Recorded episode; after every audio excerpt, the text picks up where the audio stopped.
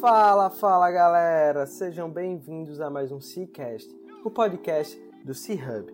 Eu sou Guilherme Oliveira, fundador e CEO do C-Hub Coworking, e estamos aqui em mais um episódio do nosso podcast. Nós acreditamos que um ecossistema conectado, ativo e forte é o caminho para construirmos um ambiente de negócio que todo empreendedor deseja estar inserido. Compartilhando informações e experiências, esperamos estar ajudando a todos que estão nessa missão conosco. E toda semana trazemos aqui um empreendedor que está disposto a colaborar conosco nessa missão. Antes de darmos start à nossa entrevista, gostaria de fazer um pedido.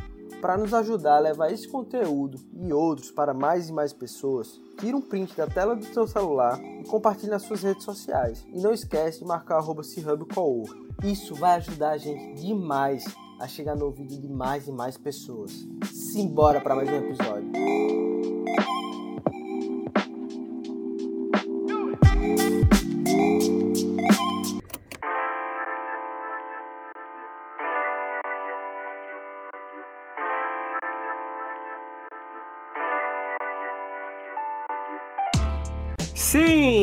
Bem-vindos a mais um Cicast, o podcast do empreendedor raiz. Estamos aqui hoje com Léo Souza, esse cara aqui que é uma fera. Tive a oportunidade de conhecê-lo nos corredores do C-Hub, nessa nossa jornada empreendendo aqui em Natal. Ele que veio para Natal no desafio de iniciar a operação da RAP na época.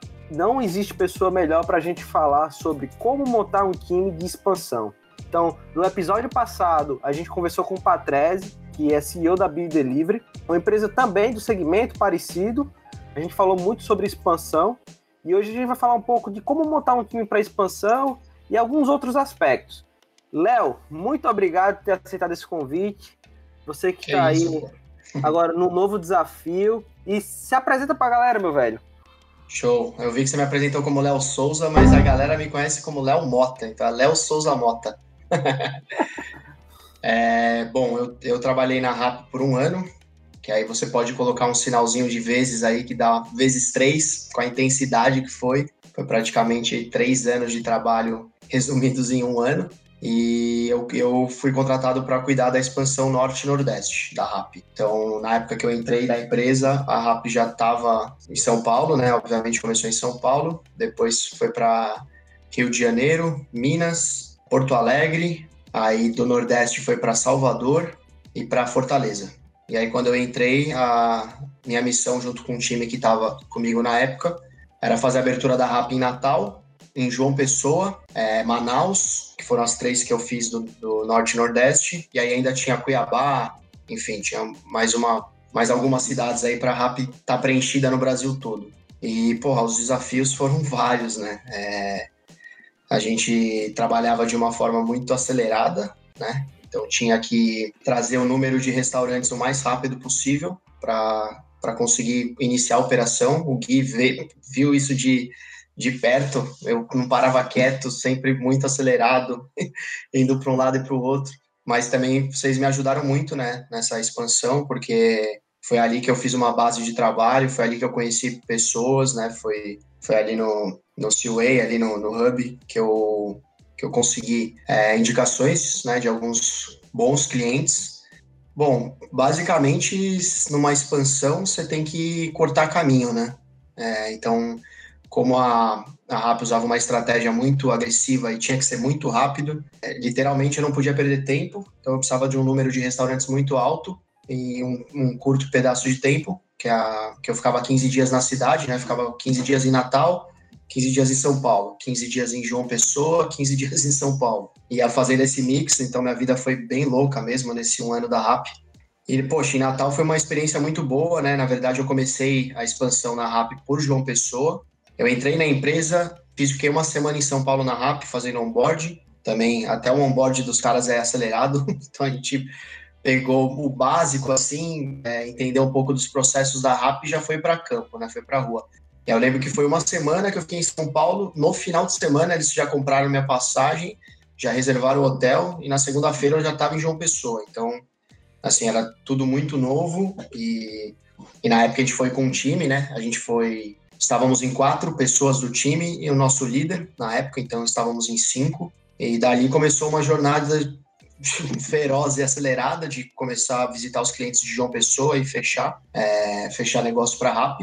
E aí, depois desses 20 dias em João Pessoa, que deu para pegar bastante o, o ritmo da RAP e da expansão. Ali, a, por, por estarmos em quatro pessoas, era mais fácil, dava para dividir o time. Na época, a gente tinha que fechar, acho que 100 restaurantes, se eu não me engano.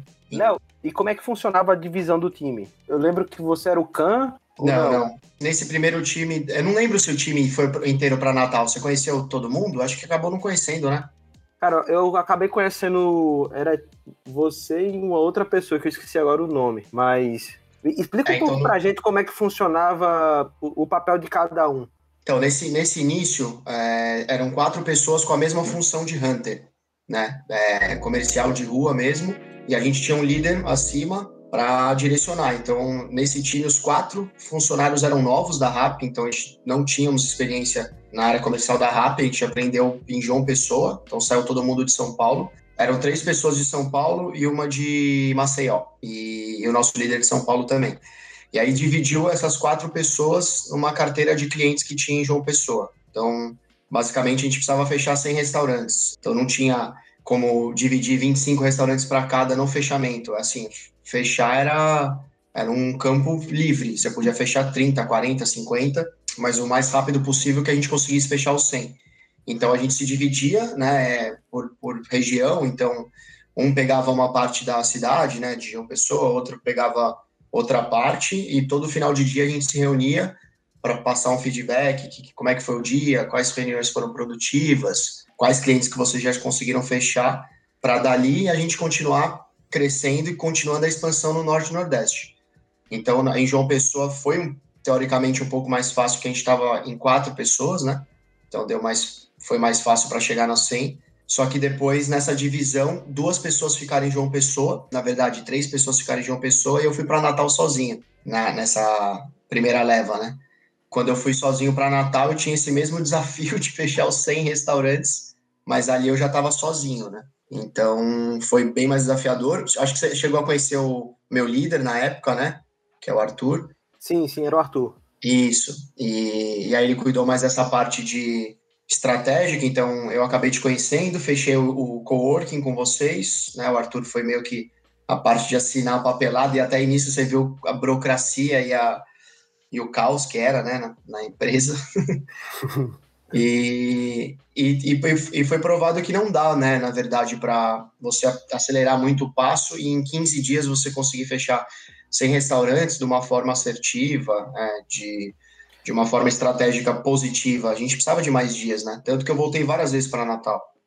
Qual foi os principais erros que foram ocasionados por essa pressa, assim? Ou não erros, até tipo é uma cidade nova, talvez aquilo ali vocês nunca tinham visto antes. O Brasil é gigante, então a gente Sim. vai ter diferentes culturas, diferentes tipos de relação. O Nordeste, os empresários geralmente negociam de forma diferente do que no Sudeste. Então, Sim. possivelmente isso foi algo novo para vocês. Conta aí um pouquinho sobre isso. Então, na verdade, o, o, eu acho que as maiores dificuldades realmente foram, por, por eu ser de São Paulo, eu não, eu não ficava tão tranquilo com o meu prazo. Então, eu sabia que eu tinha 15 dias para desenvolver um trabalho muito rápido, porque eu voltaria para São Paulo e as reuniões que eu tinha em São Paulo eram cobranças. Então, eu tinha que mostrar o resultado do que eu fiz em 15 dias. Mas, basicamente, meus primeiros 15 dias de Natal foi é o que você falou, foi para conhecer a cultura, foi para conhecer as pessoas, foi para conhecer o trato na, na negociação, assim, foi para realmente estreitar laços, né? É, criar relacionamento com a cidade para depois retornar e, e, e, ir mais assertivo nas reuniões. Então, é, você percebeu mesmo que quando eu estava lá, você me indicava vários clientes e muitos deles eu tinha que fazer a reunião é, explicando que era rápido que as pessoas não sabiam, né? Era tudo muito novo. Então, pô, é um concorrente do iFood. É, poxa, iFood está me deixando na mão nesse ponto. Vocês vão resolver isso, né? E a estratégia da Rappi era, é, é até hoje, né? Mas é uma, uma estratégia muito, muito grande. Você, eles querem ser um super app, um aplicativo de tudo, e não só de restaurantes. Então, muitas das vezes a gente apresentava isso para eu, né, no caso, apresentava para os clientes e os clientes não botavam muita fé. Falava, poxa, mas você não conhece a cidade, não vai ser muito assim da forma que vocês estão achando. Então, assim, as dificuldades do convencimento numa expansão é realmente um produto novo, né? Então, enquanto a pessoa não vê na prática a RAP funcionando, no caso a RAP, mas pode ser qualquer outro produto, qualquer outra empresa, sempre vai ter uma desconfiança. Eu, como cliente, teria também. Né? Você está chegando com um produto novo e, e poxa, você está prometendo mundos, eu não estou vendo nada. Como é que eu vou acreditar em tudo que você está falando? Então a gente, eu na verdade usei, né, como eu comecei falando, corte de caminho, né? Então no começo da expansão eu usei muitas ferramentas do marketing da empresa. Então eu peguei muito material do marketing do Nordeste, vídeos, né, impactantes, enfim, apresentações que a RAP fez para as pessoas verem o poder que a RAP tinha, né? Porque a gente tinha muito investimento, né? A RAP estava com, com esse aporte financeiro alto, estava investindo, e isso não seria problema na cidade. A gente faria o investimento certo, mas a gente precisaria dos restaurantes com a gente. Então a, a RAP seria lançada em Natal se a gente tivesse os restaurantes conosco, né? Se não tivesse, não tinha RAP na cidade. Então sim, a dificuldade foi, foi, foi grande. e você acabou fazendo um negócio muito legal, que na sua relação comercial com os restaurantes, você conseguiu identificar, vou trazer um spoiler aqui, tentando, tentando sugar do Léo, é, você fechou negócios com donos de restaurantes que tinham determinada influência dentro do mercado. Então. É, existe a Abrazel, que é a Associação Brasileira de Bares e Restaurantes. Então, tentar identificar aquele cara ali que seria meio que o community leader Sim. daquela associação, com certeza foi muito importante. E você, fizer, você fez isso aqui com, com o Popó da Massa Fina, não foi? Sim, sim. Foi e, e foi exatamente o corte de caminho que eu sempre busco, né, na em expansão. Foi exatamente o que o Popó fez comigo, né? A gente se deu muito bem, né, de cara, foi uma, um início de conversa totalmente desconfiada, né, o Popó estava totalmente desconfiado com, com a operação da RAP, ele já tinha tido experiências ruins com outras plataformas, né, né com outros aplicativos, e, e, o que ele se encantou mesmo foram, foi com a força da RAP, né? Eu mostrei os vídeos para ele, é, enfim, é, prometi, né? Quando a gente fala promessa em vendas é muito ruim, mas assim, eu mostrei tudo que a RAP queria entregar para a cidade e que ele poderia ser essa porta de entrada para a empresa, que ele poderia dar essa força, que a gente precisava do número alto de restaurantes, e, e o que eu garanti, e, eu, e depois isso aconteceu, eu falei, é, pô, cara, é muito difícil esse início, mas quando é, todos esses restaurantes entrarem e a gente lançar rápido dentro da cidade, vai chover gente querendo entrar, porque não faz, não tem, não tem um porquê o cara não tá dentro da plataforma, você não tá pagando nada, é só mais um mais uma ferramenta para ele vender mais, né? É só mais uma plataforma para ele tentar trazer mais dinheiro para dentro. Então, ele até pode continuar com o iFood. Coloca o iFood, coloca o Uber Eats, coloca a Rappi, coloca todas e, e vê ali na guerra quem vai se dar melhor. Eu, como um, um empresário, faria isso, né? Eu não abriria a mão de uma um potencial, uma potencial empresa.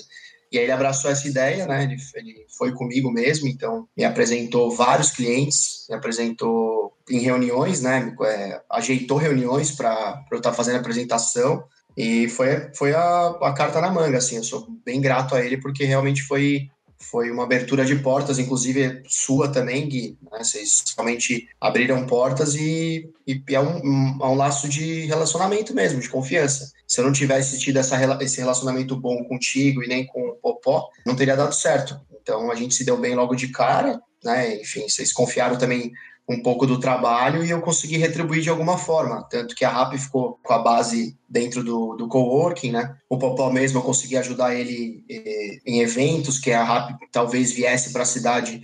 Enfim, a gente ia entrar com patrocínio. Então é esse tipo de coisa, né? Você, em, expansão você tá meio no escuro, né? Você, o corte de caminho que eu falo é você, pô, você tem que ligar uma luz ali e clarear teu caminho de alguma forma, porque a empresa vai estar tá te cobrando o resultado. Exatamente. Isso é e tentar achar as pessoas certas dentro daquele ecossistema para encurtar o caminho do resultado é, é muito importante. Então, você fez isso muito bem e isso não se aplica só, no caso, na RAP, no, no momento de expansão, mas no dia a dia da empresa, você estar tá perto das pessoas certas é muito importante.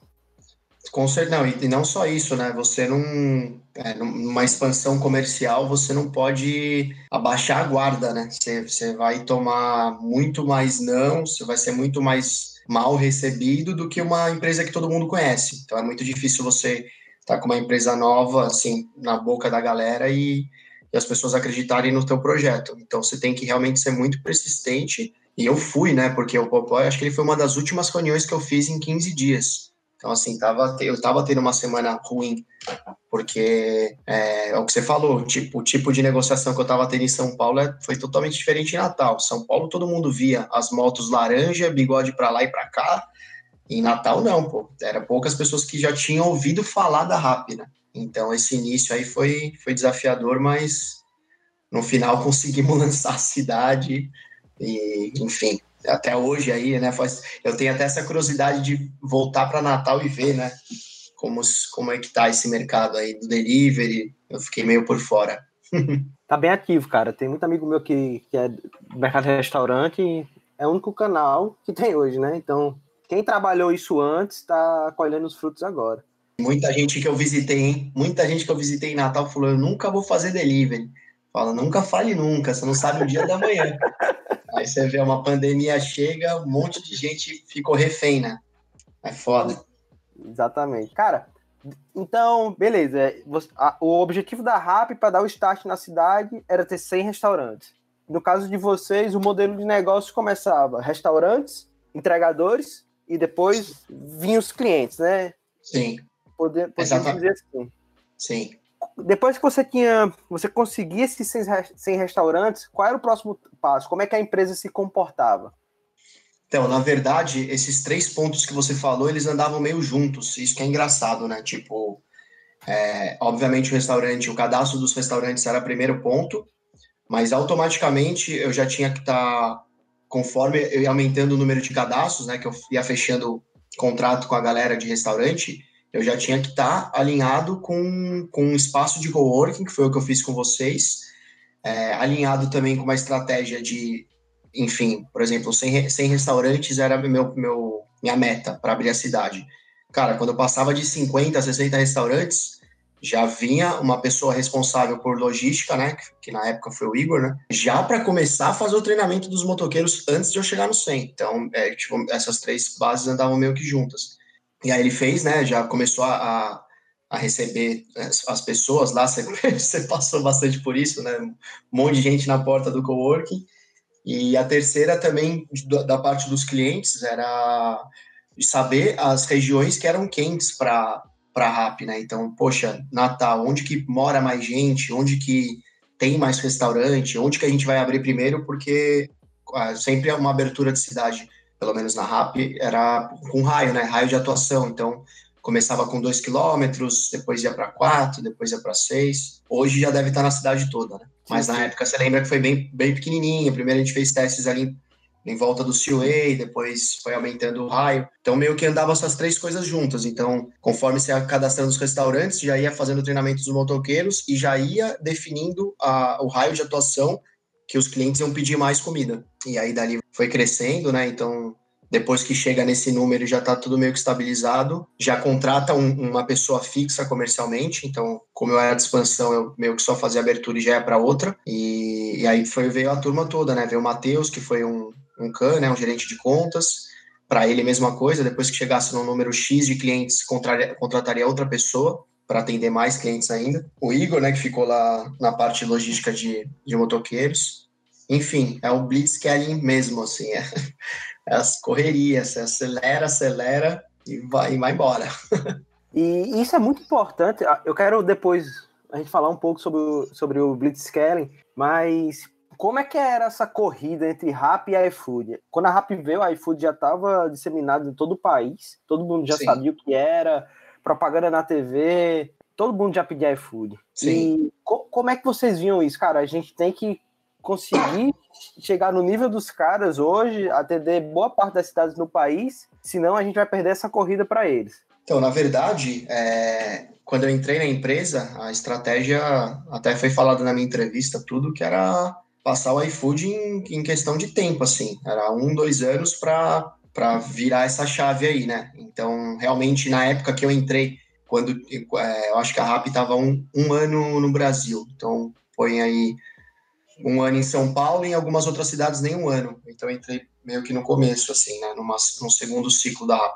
E o iFood realmente estava é, nadando de braçada, porque não tinha um concorrente machucando, né? Não tinha um concorrente medindo força para eles evoluírem. Então, eu vejo hoje, de fora desse mundo de, aplicativos de delivery, hoje como um cliente, que a Rappi fez muito bem para iFood, muito mesmo, porque a, a, iFood melhorou muito. Então, na época que eu atendi esses clientes em expansão, os, a maioria dos clientes reclamava.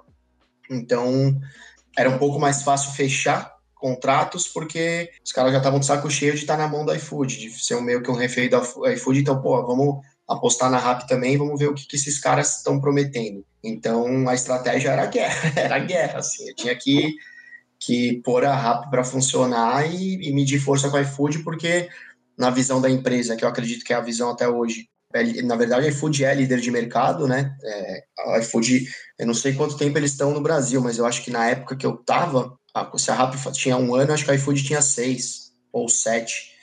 Então, assim, a RAP chegou muito rápido no iFood em pouco tempo, né? Então, a iFood teve tempo, teve sete anos para se consolidar como essa marca. A RAP foi muito mais rápido. Né? Um, dois anos a Rap já estava meio que na boca da galera e, e todo mundo conhecia. Só que esse tempo a mais que a iFood tinha deu para eles se estruturarem, né? Então, várias falhas que ambas as empresas cometiam, a iFood parou de cometer e acredito que a Rap continuou cometendo, ou enfim, até hoje deve estar tá tentando se reestruturar de novo, né? Mas é uma guerra sadia, né? Como Coca-Cola e Pepsi, Mac, Burger King, é uma nova guerra aí, é Rap e iFood. Mas quem ganha com isso são os clientes, são os, os restaurantes, tem uma opção a mais aí, né? Para fazer pedido. Faz bem para o mercado ter concorrência, né? Então, Sim.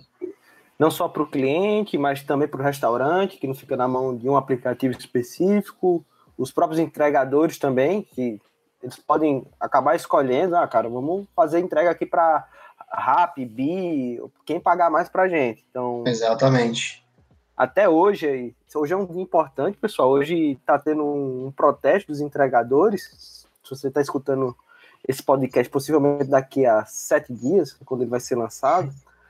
Mas os entregadores estão reivindicando alguns direitos, com total direito deles estar fazendo isso, mais que certo. Sim. E as empresas, elas têm que estar tá se posicionando de como melhorar isso. Aqui no RN, a gente tem uma empresa que que trabalha dentro desse segmento, que é a Bidelivery, e eles vêm conversando há muito tempo sobre essas questões do, das condições de trabalho dos motoboys. E é um baita desafio, cara. É gerenciamento de crise constante. Então, a cada é. três meses, três meses, tem alguma coisa ali para estar tá apagando fogo. Não, e, é, e, é, difícil também porque essa parte dos entregadores, eles prestam serviço né, para as startups. Então, esse é um novo modelo de negócio. Antigamente, eram motoboys registrados pelas empresas, né? Então era muito mais fácil reivindicar. Então eles estão totalmente no direito, se, se uniram, né? Virou um movimento nacional, em São Paulo também está tá acontecendo hoje a manifestação, porque eles prestam serviço, então eles estão querendo que os valores sejam ajustados, né? Eles acham com total direito que eles devem receber mais. Então, se sendo uma manifestação pacífica, né? Sem, sem baderna, enfim, sem quebrar nada, essa, esse tipo de manifestação eu apoio, particularmente. Também. Mestre, a gente caminhando para o final e no, no, início do episódio a gente pulou uma parte que eu gosto de comentar bastante, que era falar um pouco da sua história. Você a rap é tão acelerada, né, que eu acho que ainda está um pouquinho no, no teu DNA. Já. e você é um cara que passou por Waves, Sim. foi para rap, trabalhou também na empresa da família antes de tudo. Sim. Foi para Oi e hoje está no novo desafio que é a Frubana. Eu queria que você contasse um pouquinho de como foi essa sua trajetória até estar tá trabalhando nesse mundo de tecnologia. Também comentar um pouco sobre o modelo do Blitzscaling. Você que, é, antes da gente ligar o mic, você tá, a gente estava falando sobre esse modelo, que é um modelo bastante usado pelo SoftBank nas startups que eles aportam, que basicamente o que é, pessoal? O Léo vai explicar muito melhor que eu, mas você investir o máximo que você pode para você conquistar mercado, quebrar os concorrentes e construir um monopólio. É. Então, o Léo ele teve a oportunidade de trabalhar em duas startups que aportadas pelo SoftBank, foi a RAP e a Oio. Uma deu certo e a outra nem tanto. É. a outra ainda não. não, mas o Blitzscaling, inclusive, quem estiver ouvindo aí, é, fica super recomendado o livro, quem quiser entender mais sobre o, essa, esse mundo de startups, né? Enfim, esse crescimento acelerado, que eu trabalhei um ano na RAP e eu só fui entender exatamente tudo que eu vivi depois que eu li o livro. Olha que loucura. Então, eu, se eu soubesse, eu teria lido antes de entrar. E aconselho todo mundo que trabalha hoje em startup, tá lendo, chama Blitzscaling, é excelente. E, e não só startups aportadas pela SoftBank, hoje quase todas no mundo usam esse modelo. Amazon, é, Airbnb, Netflix, Facebook, Google. Então, tudo que você imaginar de mais grande, o Spotify, todas as, as maiores empresas hoje aí nesse mundo online utilizam dessa, desse crescimento acelerado. Né? Então fica aí a recomendação para a galera ler o livro.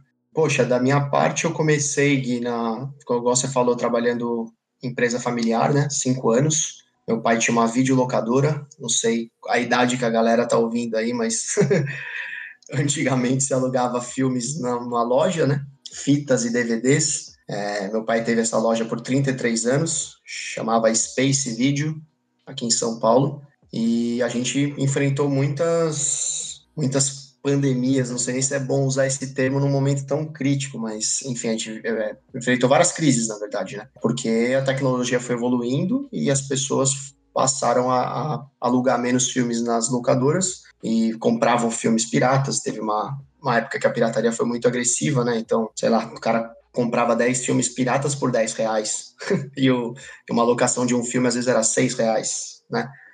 Então foi um puto aprendizado, né? Trabalhar com o pai, sendo chefe, né? Então você cria um, um respeito, você dá mais valor a tudo o dinheiro que entra dentro da sua casa, né? E trabalhava de final de semana, feriado, e me desenvolveu muito, né, como pessoa. E eu sempre fui bem acelerado, então sempre fazia reuniões com representantes de filmes, de brinquedos, né? Disney, Warner, Hasbro, então ali eu, eu, percebi que eu gostava dessa parte comercial. Depois eu fui, depois de quase cinco anos trabalhando com meu pai, eu fui trabalhar no universo do surf, que é um universo que eu sou apaixonado até hoje. E, e, ali, e dali eu descobri a expansão, né? Então eu trabalhei um ano é, no site Waves, que é um site de previsão de onda. E, e aí um ano trabalhando no, no site como Insight Sales, né? Que são vendas, que fazia venda online, então eu ficava um dia inteiro, na verdade que um ano inteiro, mas eu ficava o dia inteiro com fone, fazendo ligação e oferecendo espaços comerciais dentro do site para as empresas divulgarem. E aí a gente entrava em contato com hotéis e pousadas, hotéis, pousadas e restaurantes, né?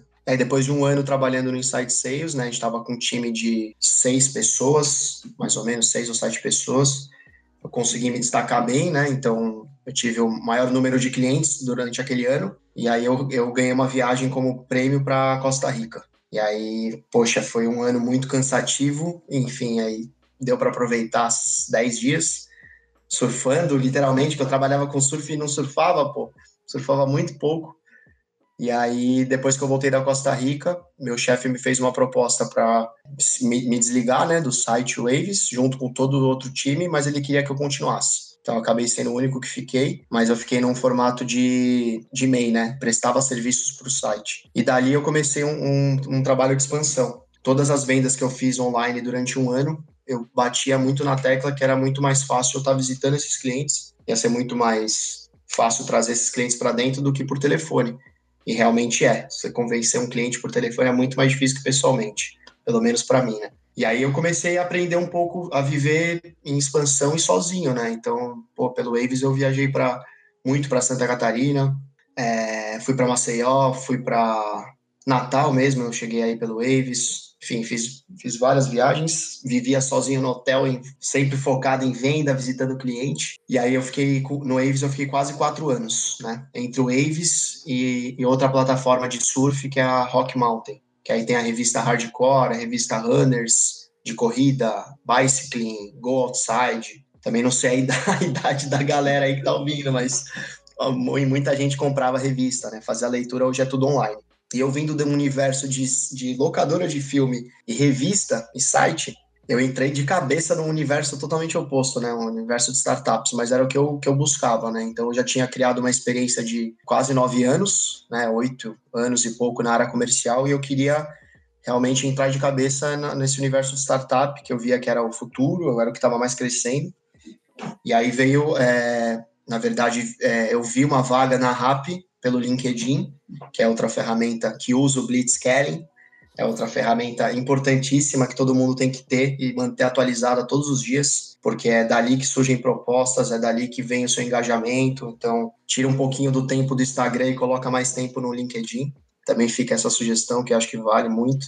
E aí eu, eu vi uma, uma, vaga na RAP, me candidatei e eu só entrei realmente na RAP, eu acredito, pela minha experiência em expansão no AIDS. É, não é fácil fazer expansão, não é fácil viajar sozinho, todo mundo acha que é esse mundo colorido, pô, você sempre tá na praia, você tá em Natal, depois você tá em João Pessoa, depois você tá em Manaus, mas assim, eu ficava longe da família, longe dos meus amigos, perdia os rolês que, eu, que meus amigos faziam, enfim, era, um, era uma, um desafio, uma aposta que eu estava colocando na minha carreira, né? E aí, depois de um ano da RAP, é, eu acredito que eu, eu tinha chego num, num estágio meio que no final, assim, eu estava realmente muito cansado de energia. Eu, eu, vinha já de expansão há dois, três anos do Waves, mais um ano de rap, e eu queria ficar um pouquinho em São Paulo. queria tirar um pouquinho essas viagens da frente e, e aí foi o momento que eu acabei saindo, depois de um ano da rap, pedi as contas. Também muita gente achou que eu fui meio doido, mas enfim, era, era, o que eu acreditava, né? E aí veio a Oio. A Oio veio num, num momento que eu tinha tido experiência com, com hotéis e pousadas, né? Então, três anos que eu trabalhei no Waves, eu visitava hotéis e pousadas. Então, para a Oi foi muito interessante a minha contratação, porque eu já tinha experiência em expansão, experiência no, no na comercial e, e, tinha uma carteira enorme, né, de clientes de hotéis e pousadas. Só que, como o Gui começou falando, eu também acredito que eles fizeram uma estratégia muito agressiva, é, o, a, o blitzscaling que a RAP utilizou, acho que a Oi utilizou vezes dois. então, assim, eles contrataram, se eu não me engano, foram chegou a ser mil funcionários em, em quatro meses, eu acho, se eu não me engano. Então, assim, pô, você pôs mil funcionários para dentro, eles precisam de treinamento, eles precisam de uma série de coisas que não dá para colocar dentro da empresa e todo mundo já tem essa mentalidade de startup que é rápido e funciona e que vai dar certo, né? E, em o meu caso, eu, eu precisei apenas de um mês para ver que ia dar errado. Então, assim, é a minha experiência mais curta no meu LinkedIn, né? Eu fiquei só três meses, mas eu, em um mês eu já percebi que eu não queria ficar, assim, que, que não era a forma que eu achava correta de trabalhar, enfim. E aí depois que eu, eu acabei ficando um período de experiência, é, eu recebi um convite da Frubana.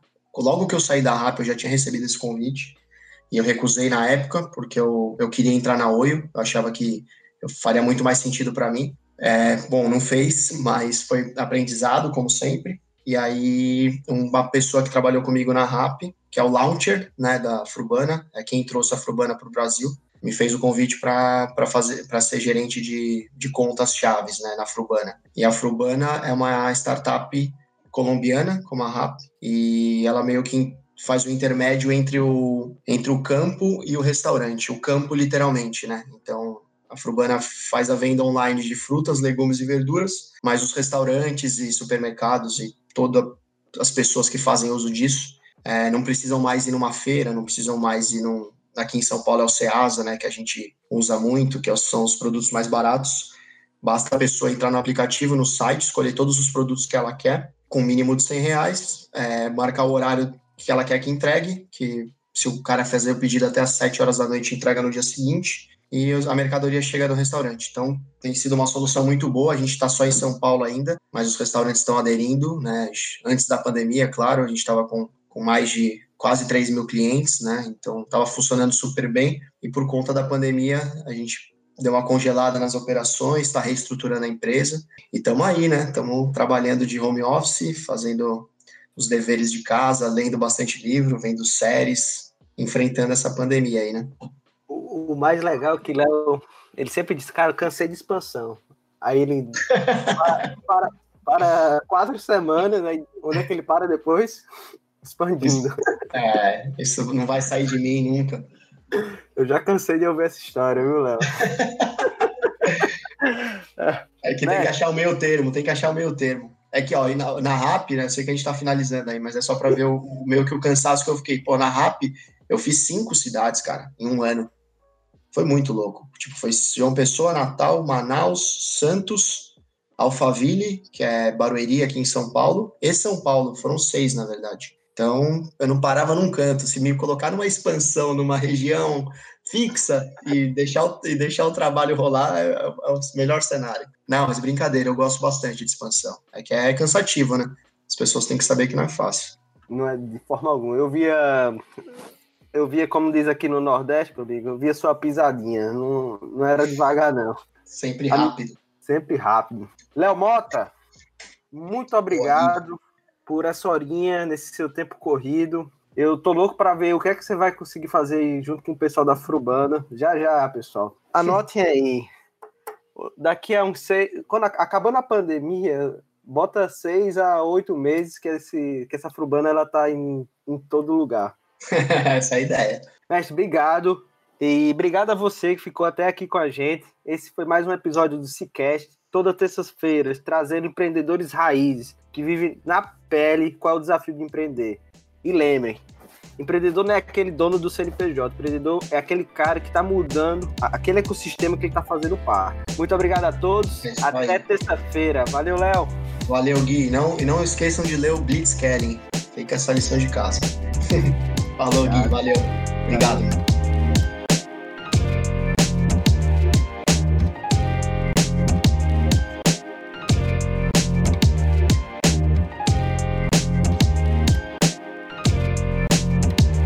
Este foi mais um episódio do Cicast e fico muito feliz por você ter ficado com a gente até aqui.